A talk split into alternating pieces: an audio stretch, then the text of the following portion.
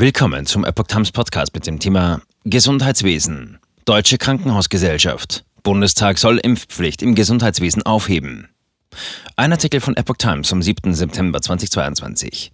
Das Gesundheits- und Pflegepersonal muss einen Covid-Immunitätsnachweis erbringen. Dies halten die Deutsche Krankenhausgesellschaft und die Union für nicht mehr gerechtfertigt.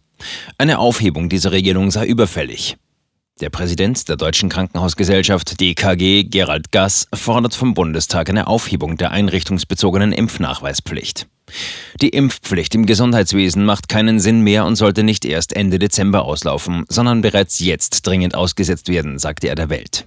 Gesundheitsminister Lauterbach habe selbst vor kurzem betont, dass die derzeitige Impfung nicht vor Ansteckung schütze. Somit falle das zentrale Argument für die Impfnachweispflicht weg, argumentierte Gass. Er richtete schwere Kritik an die Adresse des Gesundheitsministers. Lauterbach ignoriert die Tatsachen. Das ist Politikversagen. Die Politik muss imstande sein, einmal getroffene Entscheidungen zu revidieren.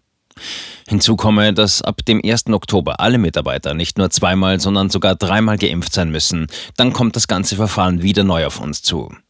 Der GKG-Chef verwies auf eine Umfrage, wonach 94 Prozent der Mitarbeiter zweimal geimpft seien. Er ging davon aus, dass mehr als ein Fünftel von ihnen die dritte Impfung noch nicht haben. Theoretisch müssten die Gesundheitsämter also 20 Prozent der Mitarbeiter nach Hause schicken, wenn sie das Gesetz ernst nehmen. So Gas. Die einrichtungsbezogene Impfpflicht muss daher nächste Woche vom Bundestag aufgehoben werden. Tino Sorge zur Aufhebung der Impfpflicht. Besser heute als morgen.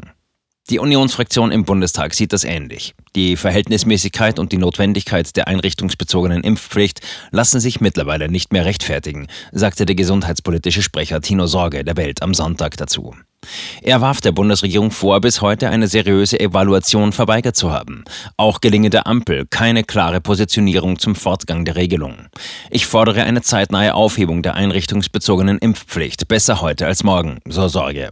Lauterbach sagte vergangene Woche der Welt am Sonntag indirekt, die Impfnachweispflicht über den Dezember hinaus verlängern zu wollen. Auch warnt er immerzu vor einer Verschlechterung der Lage im Herbst und Winter. Söder kommt ohne Maske zum Oktoberfest. Die Äußerungen des Gesundheitsministers stoßen auch bei Markus Söder auf Unverständnis.